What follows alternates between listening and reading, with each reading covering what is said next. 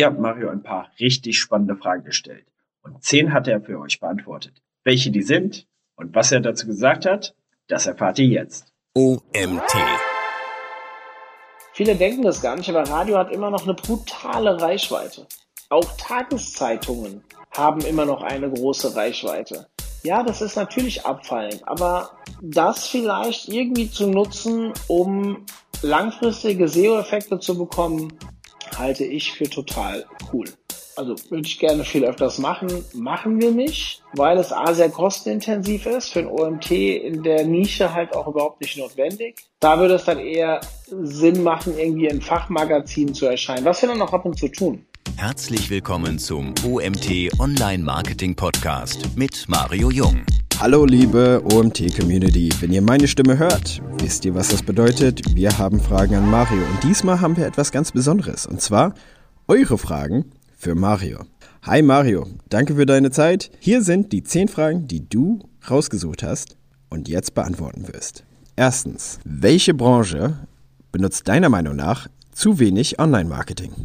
Danke, Michael. Bevor ich diese Frage beantworte, möchte ich erstmal den Hörern danken, die mir so viel Feedback auf unsere erste Interviewrunde gegeben haben, dass wir entschieden haben, sowas jetzt öfters durchzuführen. Wie oft genau, müssen wir mal schauen, aber ähm, wenn euch das weiter gefällt, ja, ihr könnt uns auch gerne Fragen schicken. Ja? Also einfach an info.omt.de, schickt uns Fragen, wir sammeln die und beantworten die hier gerne. So, jetzt komme ich zu der Frage. Du hast mich gefragt, lass mich kurz wiederholen, welche Branche benutzt deiner Meinung nach zu wenig Online-Marketing, richtig? Da müsste ich dich fragen, welche nicht. Also klar, es gibt bestimmte Bereiche, die sind natürlich schon ziemlich weit, sei es äh, Mode, sei es Apotheken, da gibt es relativ viele Player, Versicherungen. Aber gerade wenn wir in das Thema B2B reingehen, und da möchte ich eigentlich gar nicht zu sehr auf eine Branche schielen, da gibt es viele, viele Branchen, die noch total ähm, unterplatziert sind. Also äh, ich bringe das immer ganz gerne auf ähm, so einen Erfahrungswert von mir. Als ich noch in der Agentur operativ tätig war, hatten wir relativ häufig B2B-Anfragen. Und diese B2B-Anfragen habe ich natürlich, bevor ich zu dem Termin gefahren bin, mir immer etwas genauer angeschaut und äh, vor allem den Wettbewerb angeschaut und habe sehr häufig gesehen, dass klar die Suchvolumina auch nicht riesig sind, aber da wir im B2B ja sehr häufig über größere Auftragsvoluminas sprechen, halte ich es trotzdem für total sinnvoll, auch auf geringere Suchvoluminas äh, abzuzielen.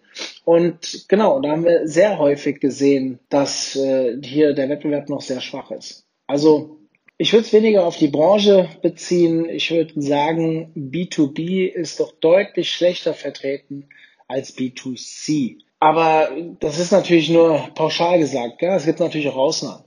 Ja, das finde ich sehr spannend. Ähm, Klar, B2C macht sich einiges. B2B kann ich mir vorstellen, dass da noch einiges gemacht werden müsste. Ich muss ehrlich gestehen, als ich die Frage gesehen habe, dachte ich vielleicht irgendwie so an Bauarbeiter, andere Dienstleister, die ein bisschen sehr nisch sind. Ähm, aber da bin ich vielleicht auch einfach nicht die richtige Zielgruppe. Deswegen finde ich die Antwort sehr gut. Ähm, ich mache mal gleich weiter mit der nächsten Frage und zwar: Gary Vaynerchuk hat eine sehr interessante Marketingstrategie. Vielleicht kannst du sie mal kurz erklären und warum findest du sie so interessant? Ja, vorab muss ich sagen, dass ich gar nicht mehr der Mega-Fan von Gary Vaynerchuk bin.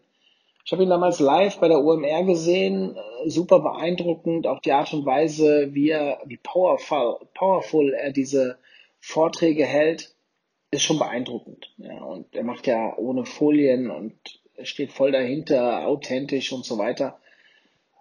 Also grundsätzlich gibt's an dem Kerl nichts äh, einzuwenden. Der hat auch viel Erfolg, der hat nicht umsonst viele Millionen Follower. Jetzt kommt das dicke Aber. Ich bin nicht mehr seine Zielgruppe. Mich greifen diese Inhalte nicht mehr, sie wiederholen sich enorm. Er ist immer viel auf diesem Motivational unterwegs und ja, äh, nochmal, ich bin nicht mehr die Zielgruppe, deswegen bin ich nicht der Maßstab. Nichtsdestotrotz tue ich Gary Vaynerchuk immer ganz gerne in meinen Seminaren empfehlen. Gerade wenn man am Anfang steht, kann man sich da schon viel abschauen. Besonders in Bezug auf diese Content-Marketing-Strategie oder Online-Marketing-Strategie, die du hier in der Frage angesprochen hast. Was macht er? Man spricht von einer umgedrehten Content-Pyramide. oder er spricht von einer umgedrehten Content-Pyramide, wo er quasi das Ganze mit einem sogenannten Pillar-Content beginnt. Also das kann sein, dass sein Team ihm einfach den ganzen Tag auf Schritt und Tritt gefolgt hat und dann den ganzen Tag in einem Video zusammenfasst. Oder dass er eine Keynote irgendwo gehalten hat über eine Stunde. Und daraus baut er dann ganz viel Snack-Content für seine unterschiedlichen Plattformen. Ich will euch das an einem Beispiel zeigen, wie wir das beim OMT machen. Ihr wisst alle, wir haben seit Anfang Januar eine, einen YouTube-Kanal und dort produzieren wir gelegentlich 10 bis 20 Minuten lange Videos zu irgendeinem Thema im Online-Marketing. Dieses Video wird auf, auf YouTube online gestellt und da könnt ihr euch das anschauen. Aus diesem Pillar-Content, wie wir ihn dann nennen, bauen wir ganz viele kleine Snacks, die wir dann in TikTok oder auf Instagram in den Reels posten. Und wir machen quasi aus einem Contentstück ganz viel Content. Daraus kann man noch mehr machen. Man könnte aus diesem Pillar-Content einen Blogartikel machen, wenn es inhaltlich passt. Ja? Zum Beispiel bei einer Keynote. Ja? Wenn man eine Keynote abfilmt, dann hat die ja ein Thema. Man könnte aus diesen ganzen ähm, Einheiten auch noch von mir aus irgendwelche wichtigen Zitate rausziehen und eine Kachel dafür machen auf Instagram. So kann man aus einem Content Piece relativ viel Content ziehen. Also man spricht hier davon, dass Gary pro Tag mehr als 30 verschiedene Content Pieces baut. Und er schreibt in einem Artikel, wenn ihr mal ähm, Content Marketing-Pyramide Gary Vaynerchuk googelt, dann findet ihr einen Artikel dazu. Er spricht dann von über 35 Millionen Views für über diese 30.000, äh, über diese 30 Content Pieces. Das hat natürlich auch mit seiner Reichweite zu tun, nicht falsch interpretieren. Aber immer im Verhältnis zu dem, wie groß eure Crowd ist, habt ihr natürlich dann auch mit relativ wenig Aufwand, das ist nicht kein Aufwand, aber es ist wenig Aufwand oder weniger Aufwand, viele kleine Inhalte daraus zu produzieren. Wir machen das auch. Wir sind noch nicht ganz happy mit den Reels und den TikTok-Videos, weil die manchmal so ein bisschen abgeschnitten wirken. Da müssen wir noch ein bisschen besser dran arbeiten. Aber im Endeffekt gehen, machen wir genau das und werden jetzt in Zukunft auch diese Kacheln noch produzieren und schaffen so, ja, vielleicht irgendwann auch 20, 30 Inhalte pro Tag aus einem YouTube-Video. Aktuell sind es so drei bis sechs TikTok-Videos und Instagram Reels, die wir daraus bauen. Dann sind wir also bei sechs bis sieben, das ist drei bis sieben Inhalten pro Tag sein aus einem Contentstück. Den Artikel zu dem YouTube-Video haben wir meistens schon. Ich finde das wirklich gut, weil man Zeit spart, aber bitte ausprobieren, ob dieser Snack-Content auch auf eure Community passt. Wird eure Community dadurch größer? Engaged die Community damit? Das müsst ihr ausprobieren und fragt eure Community, ob ihnen das gefällt. Ja, Social Media ist ein Rücklaufkanal, also ein Kommunal, um zu interagieren. Fragt die Leute doch nach ihrer Meinung. Finde ich gut, kann ich mich auch nur anschließen. Äh, auch an euch, wenn ihr Feedback habt, wie gesagt, info at omt podcast.de. Äh, wir freuen uns auf euer Feedback. Podcast, TikTok habt ihr nicht gesehen. Wenn ihr was habt für uns, dann schreibt uns sehr gerne. So, zur nächsten Frage. Drittens, was sind deiner Meinung nach die größten Meinungsunterschiede im Online-Marketing? Oh, jetzt, jetzt triffst du mich auf den falschen Fuß. Ähm, Mark Meinungsunterschiede im Online-Marketing. Also ich unterscheide Online-Marketing gerne in drei Bereiche. Bereich der normalen, in Anführungszeichen normalen Online-Marketer, dann in dem Bereich des E-Commerce. Das heißt nicht, dass die nicht normal sind. Ja, nee, die haben aber andere Aufgaben teilweise noch. Thema Retourenmanagement, die müssen ja auch viel sich mit Amazon beschäftigen und anderen Plattformen. Und drittens den Bereich der Sur-Jungs, äh, in, in Klammern Sur-Mädels. Wobei mir da nicht so viele unterkommen, um ehrlich zu sein, wüsste ich jetzt nicht mal eine. Aber Männer kenne ich da eine Menge. So. Was heißt das? Sur steht für schnell und hektisch reich. S-U-H-R. Der bestimmt schon mal gehört. Das sind die Jungs, die da draußen im YouTube-Video vor einem Ferrari-Video stehen und euch erklären, wie man in zwei Tagen 10.000 Euro verdienen kann. So. Die, wo liegen die Meinungsunterschiede? Es gab vor, ich mal glaube mittlerweile, das ist ein paar Jahre her, mal eine ja, Diskussion öffentlich zwischen einem Sur-Menschen, den Namen nenne ich jetzt absichtlich nicht, und dem Marco Young. Den kennen bestimmt einige von euch als Gründer der Campex und auch schon regelmäßiger Gast beim OMT. Sei es als Speaker bei der Konferenz, aber er hat auch schon Webinare und äh, auch schon einen Podcast mit mir aufgenommen. Und da ging es im Endeffekt darum, dass Marco sich immer sehr viel mit Sur beschäftigt hat und verstehen will, wie diese Welt funktioniert. Das heißt nicht, dass er in die Welt abdriftet, sondern, weil wir sehen das immer so ein bisschen als unseriös an. Ein bisschen ist gut. Wir sehen das als unseriös an, weil in zwei Tagen 10.000 Euro verdienen und so weiter. Wie soll das funktionieren? Am Ende verdienen meistens die, die das versprechen, weil die irgendwelche Schneeballsysteme aufbauen oder irgendwelche leeren, informationsleeren E-Books verkaufen. Will ich jetzt nicht weiter darauf eingehen. Was aber interessant ist, die nutzen natürlich dieselben Mechaniken wie wir im Online-Marketing. Und dort gab es damals die Diskussion, dass SEO keinen Sinn macht. Ich krieg's nicht mehr ganz zusammen, aber SEO hat halt kurzfristig keine Erfolgsaussicht, wenn man damit erst beginnt. Das dauert teilweise Monate, bis dort Erfolge zu verzeichnen sind. Und die SEO-Jungs sagen deswegen, nein, Performance Marketing, was sofort von heute auf morgen losgeht und so weiter, ist hier total sinnvoll. Ich würde jetzt sagen, als seriöser Online-Marketer oder Online-Marketing-Berater würde immer empfehlen, SEO von der Pike auf mitzumachen. Also wenn ihr mit einer Webseite startet oder euch jetzt für Online-Marketing entscheidet, berücksichtigt SEO immer direkt mit. Den Content, den ihr produziert, vielleicht für Social Media, vielleicht für E-Mail-Marketing und so weiter, kann man ja direkt auch noch so aufbereiten, dass SEO-seitig davon profitiert wird. Das wird sich langfristig stark auszahlen. Das wird dauern. Das ist am Anfang immer eine schöne Anstrengung, ja, gerade im Kundengeschäft sage ich mal, das ist diese Frustrationsphase. Wenn jemand zu euch kommt, SEO haben will, du musst den Kunden immer sechs bis zwölf Monate behalten, also teilweise auch pflegen, weil diese sechs bis zwölf Monate sind oft sehr, sehr schwierig, weil der Kunde erwartet einfach immer viel schneller Erfolge.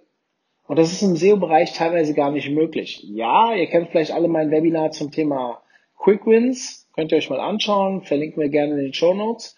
Da erzähle ich natürlich auch was von wegen, dass man relativ schnell Erfolg mit SEO haben kann. Das ist aber immer nur unter der Berücksichtigung, dass schon etwas existiert. Ne? Dass man vielleicht über Jahre eine Webseite betreut hat und auch Content produziert hat, nur dass man nicht SEO-seitig gedacht hat. Dann kann man natürlich mit vielen einfachen Maßnahmen, die habe ich in dem Webinar beschrieben, auch viel kurzfristigere Erfolge, heißt in wenigen Monaten Erfolge erzielen. Ich glaube, in dem Webinar spreche ich davon, dass man eine Traffic-Verdopplung im Jahr problemlos hinkriegt. Das ist natürlich von ganz, ganz vielen Faktoren abhängig. Ja? Also wie viel äh, Kapazitäten dürfen wir da reinsetzen? Also wie hoch ist das Budget? Ähm, wie groß ist der Wettbewerb? Wie stark ist der Content, der vorher bereits online gestellt wurde, auch wenn er nicht SEO-seitig ähm, äh, überdacht worden ist? Und je nachdem, wie gut das ist, kann das natürlich äh, schneller oder weniger schnell funktionieren. Aber ich glaube, hier ist der größte Meinungsunterschied zwischen diesen Branchen, dass SEO sich nicht wirklich auszahlt. Die, die aber mal richtig SEO gemacht haben über Jahre, die wissen, wie effektiv das ist, weil natürlich ist es eine Menge Anstrengung und ja, man sollte Inhalte auch langfristig pflegen. Ihr wisst, ich bin auch ein großer Fan der Content-Veredelung. Aber vom Aufwand her ist es natürlich langfristig gesehen ein abnehmender Faktor. Und dementsprechend, je mehr Besucher man dann bekommt über die Jahre, dann theoretisch auch der durchschnittliche Besucher immer günstiger wird. Deswegen, ich bin großer Verfechter von SEO. Klar, ihr wisst, ich komme auch aus der SEO-Branche, ursprünglich als SEO gestartet. Deswegen muss ich für SEO plädieren, aber das ist eine Diskussion, die wir schon relativ häufig ähm, auf Konferenzen geführt haben, beziehungsweise auch immer wieder Thema bei Kunden wurde. Ja, ähm, so, wir machen direkt weiter. Viertens, was sind drei Bücher, die jeder Online-Marketer gelesen haben sollte?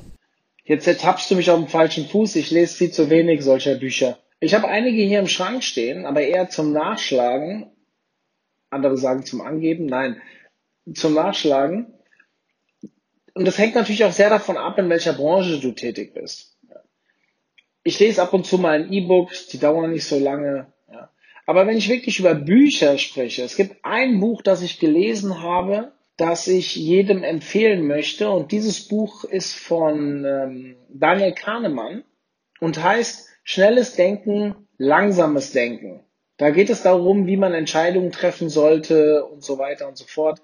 Kann man sehr, sehr viele äh, Sachen für das Thema Conversion-Optimierung ableiten.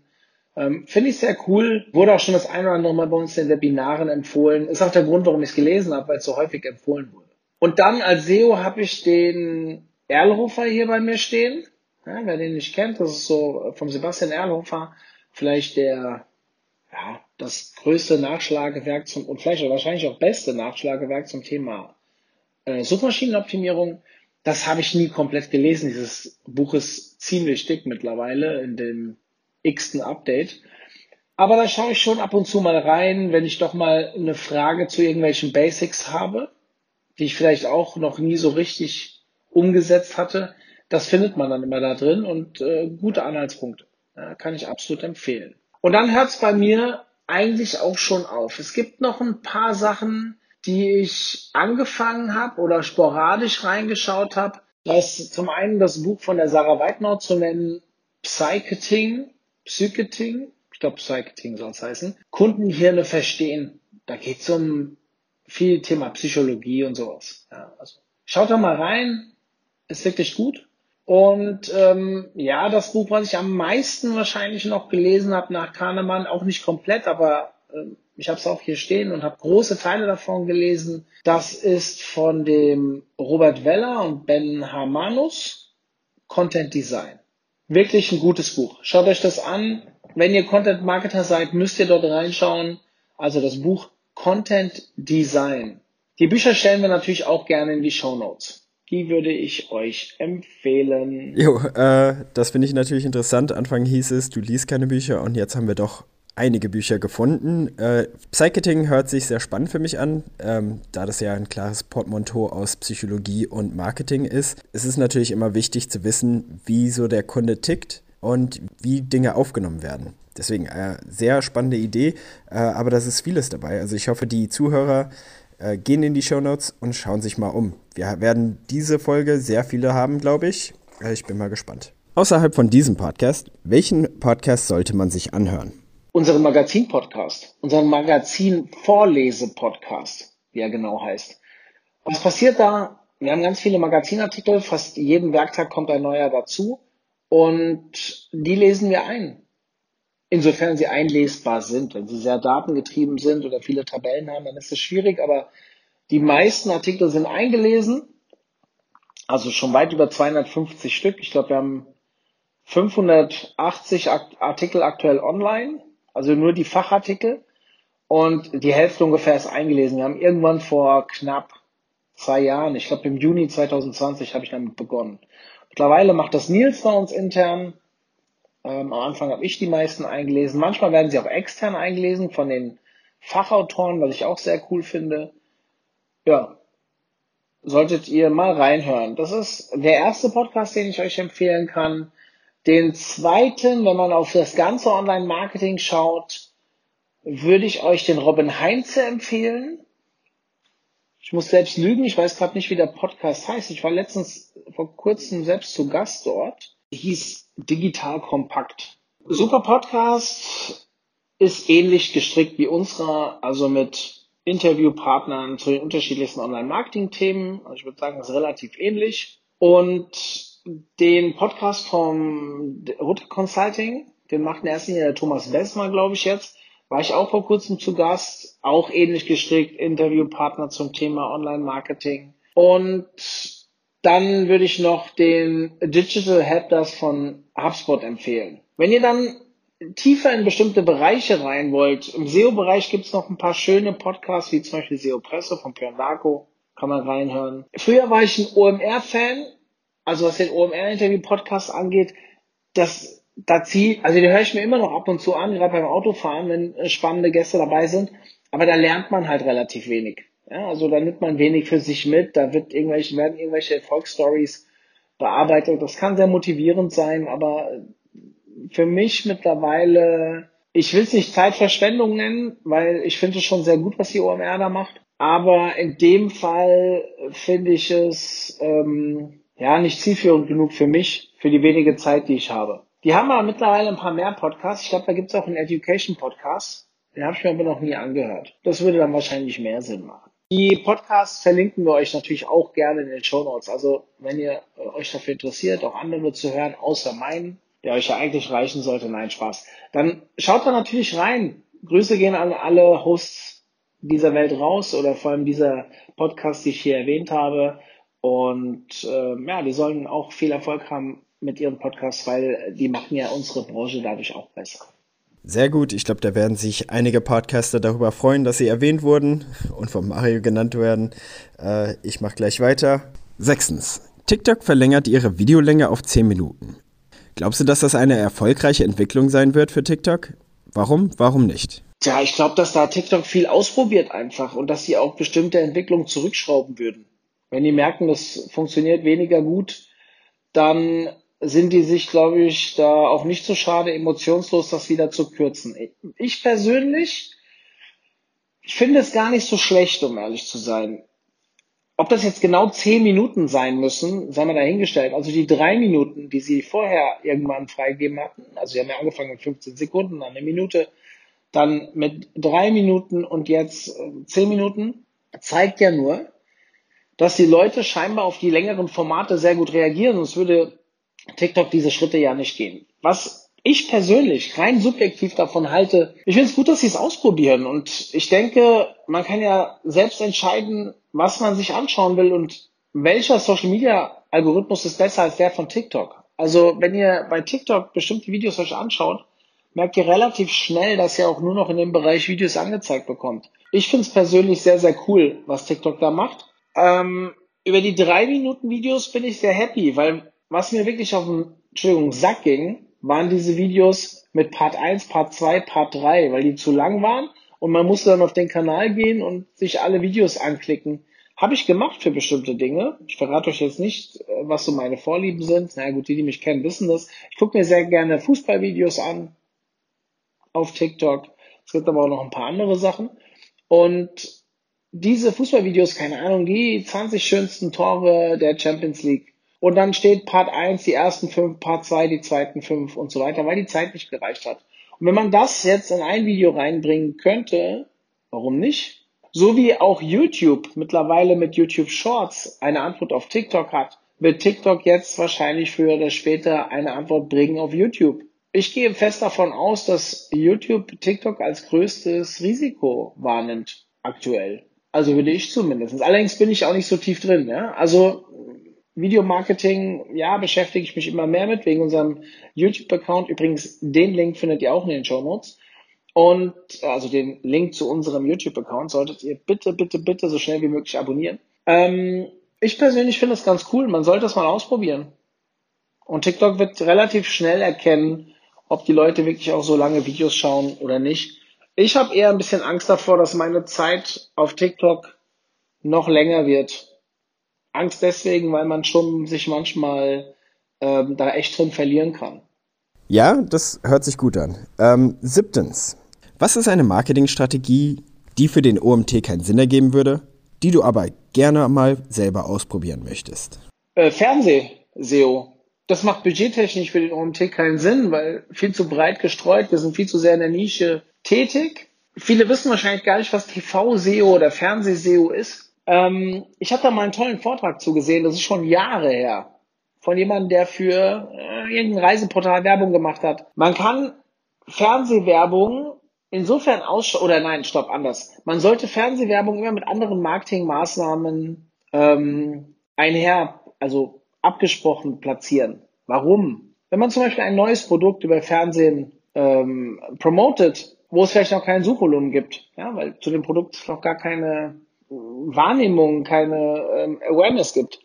Und in dem Moment, wo ich Fernsehwerbung rausknalle und relativ viele Leute damit konfrontiert werden, muss ich damit rechnen, dass danach gegoogelt wird. Ja? Entweder nach der Funktion oder nach dem Namen oder was auch immer.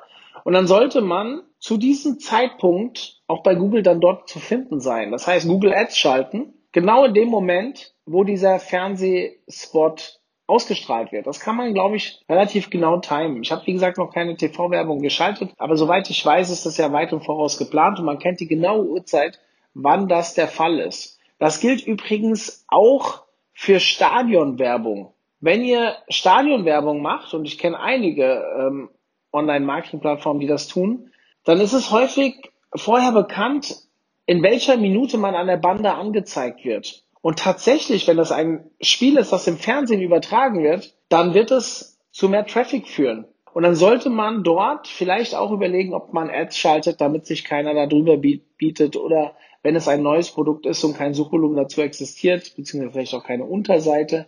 Oder einfach mal testen, was passiert, wenn man bestimmte Dinge googelt. Erscheint dort vielleicht einer unserer Wettbewerber, dann sollte man sich dort in diesem Zeitraum drüber buchen.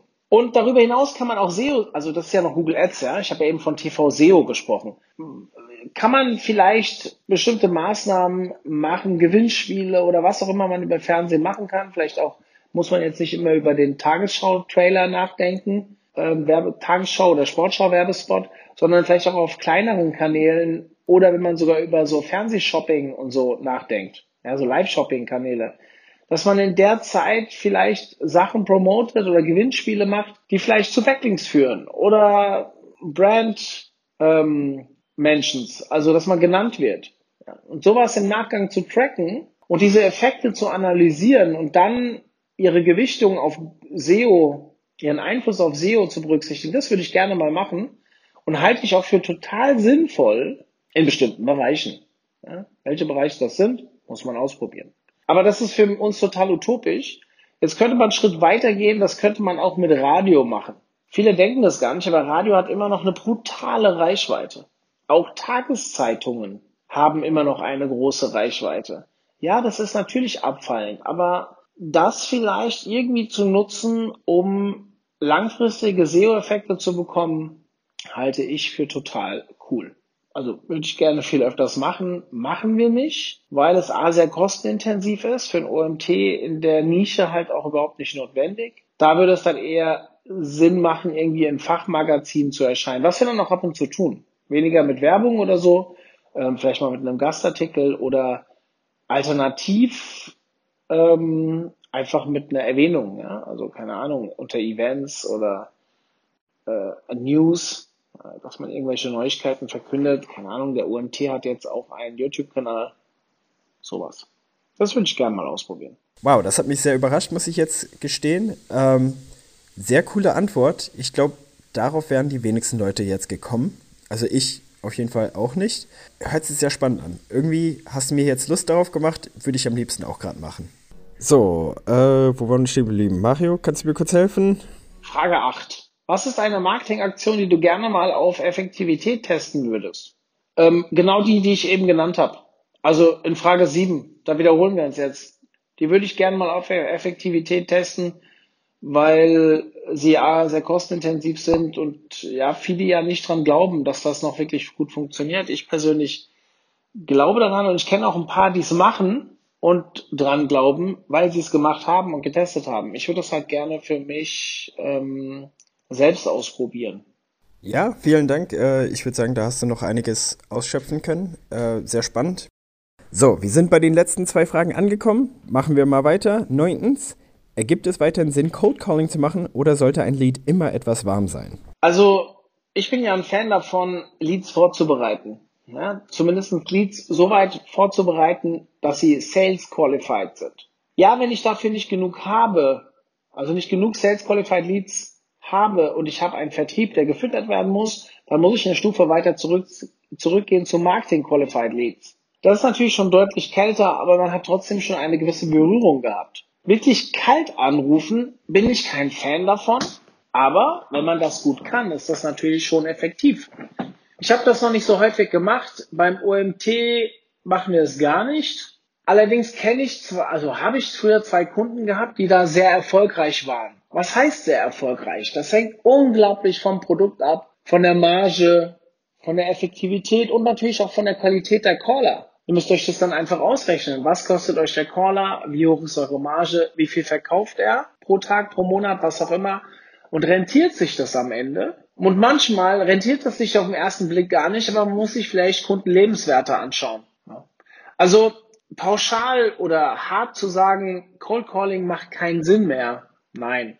Ich würde mal schauen, dass ich meinen Vertrieb so aufbaue, dass er langfristig gesehen effektiv arbeiten kann. Und je wärmer die Leads sind, desto besser. Und das kann man ja automatisiert über Content vielleicht schon sehr gut machen. Ja.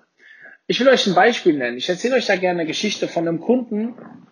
Ähm, ist ein sehr gutes Beispiel, was ich auch ähm, eine Geschichte, die ich häufiger in Seminaren erzähle, vor allem in meinen Online-Marketing-Einsteigerseminaren. Wir hatten mal einen Kunden, der hat sowas wie Arbeitsschutz verkauft.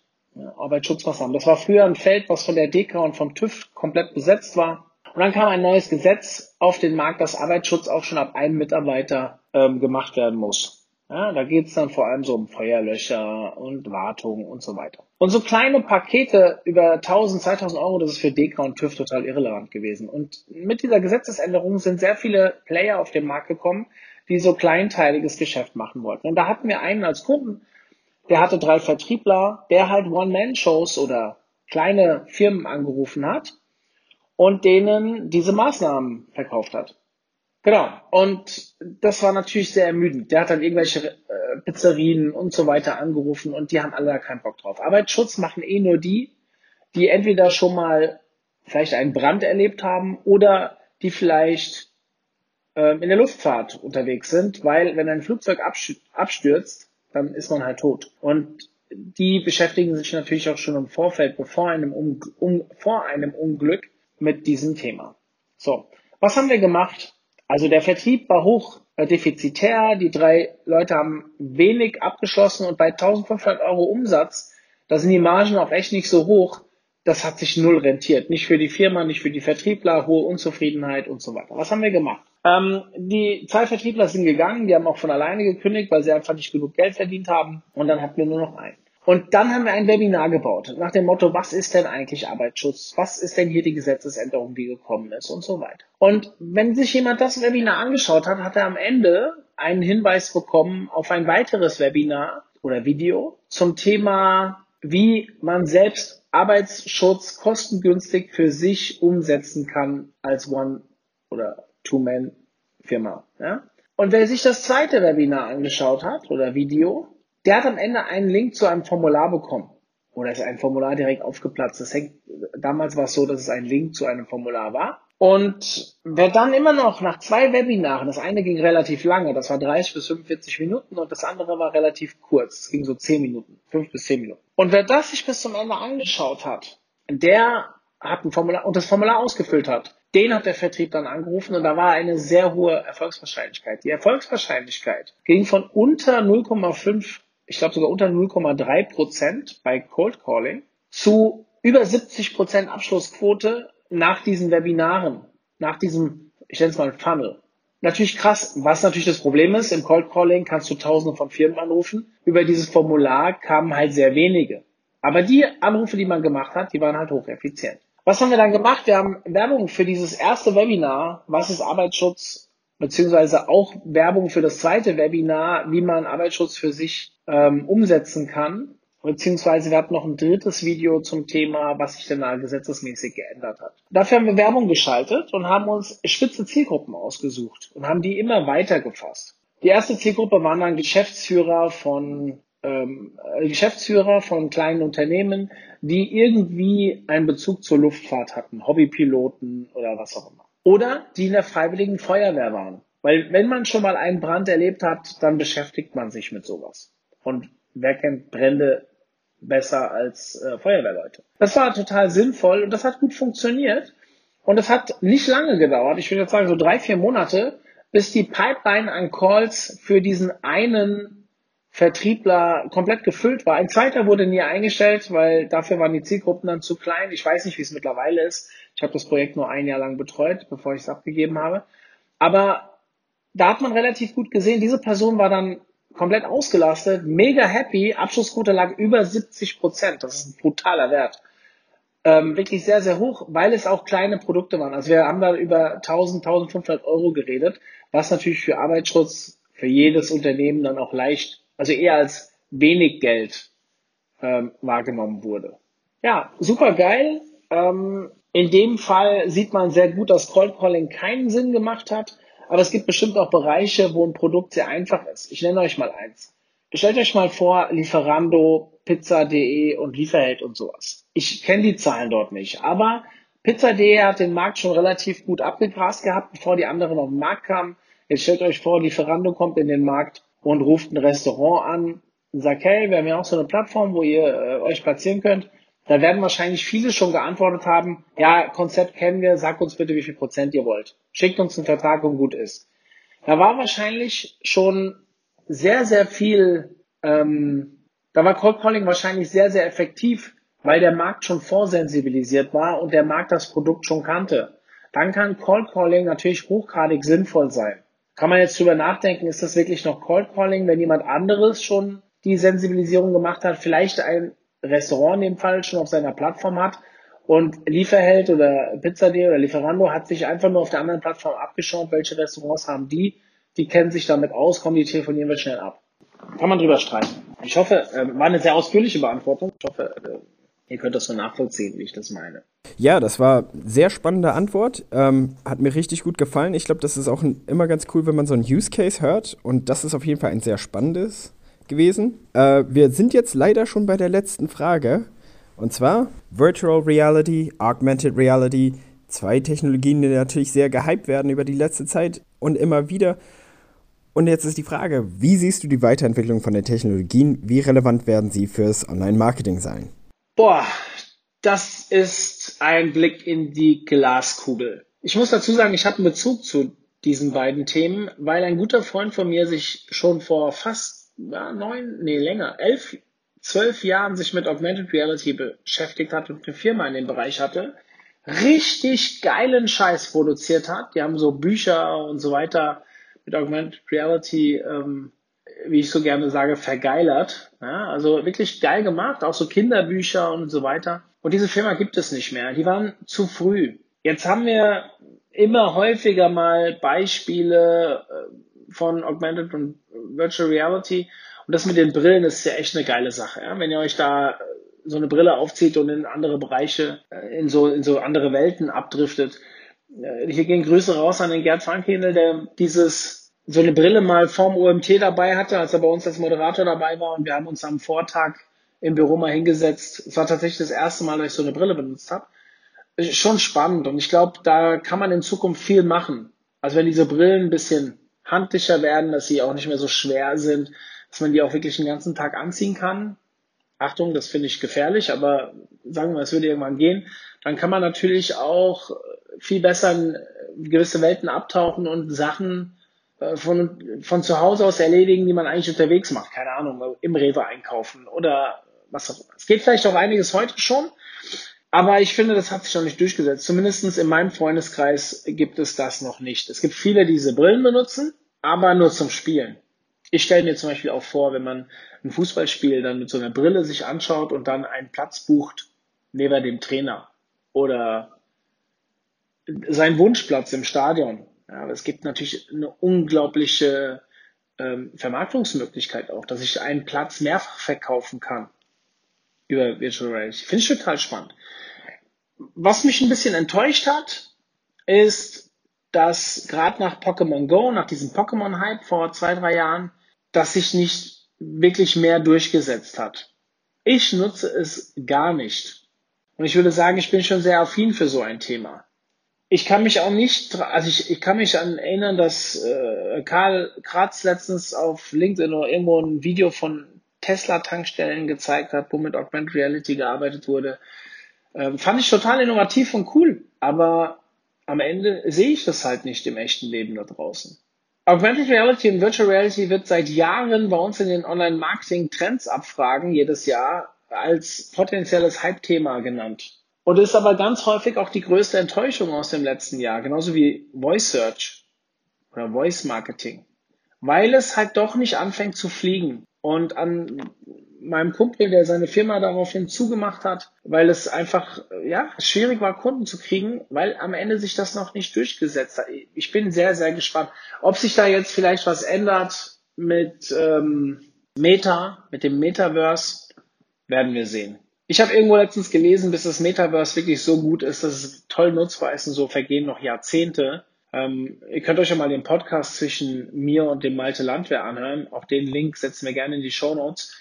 Da haben wir über das Metaverse gesprochen und seine Einschätzung und er beschäftigt sich sehr viel damit. Ähm, urteilt selbst. Ich glaube, dass ich glaube, dass das irgendwann kommen wird. Man muss sich ja nur mal Star Trek und Co. anschauen, wo man ja viel mit solchen Dingen arbeitet. Also hoffentlich mache ich jetzt keinen Fehler, dass das nicht miteinander zu tun hat, was sie da machen. Aber für mich ist das so eine Welt, dass man bestimmte Dinge in der Kommunikation und so weiter über so äh, virtuelle Realitäten und bla bla bla.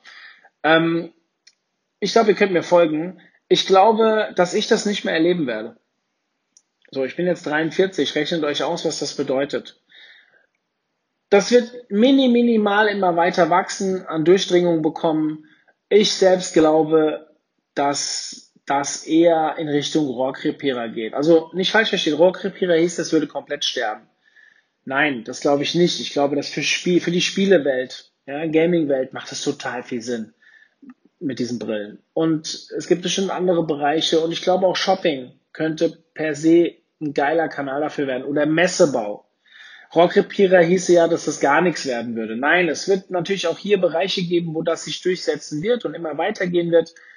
Aber wirklich so im täglichen Leben die ganze Zeit präsent, das glaube ich weniger. Und ich glaube, dass wir uns viel mehr von AR und VR versprochen haben. So, jetzt sind wir leider schon beim Ende des Podcasts. Äh, vielen Dank an allen, die uns solche tollen Fragen gestellt haben und eingeschickt haben. Wenn ihr noch Fragen habt, dann schickt uns gerne eure Fragen über info at omt.de und vielleicht werden wir auch eure Fragen demnächst wieder beantworten. Wir werden wahrscheinlich so im Schnitt immer 10 Fragen nehmen und alle paar Wochen, vielleicht jeden Monat, je nachdem wie viele Fragen und was für ein Feedback wir bekommen, äh, dann dem Mario stellen. Und äh, ja, Gebt gerne auch Feedback äh, über LinkedIn an Mario. Da könnt ihr ihm natürlich auch gerne Fragen stellen, die wird er sich dann auch aufschreiben. Als letztes möchte ich euch gerne nochmal auf den Agency Day hinweisen. Wenn ihr noch keine Tickets habt, dann sichert sie euch jetzt unbedingt und wir hören uns bald wieder. Alles Gute, wir sind raus. Tschüss!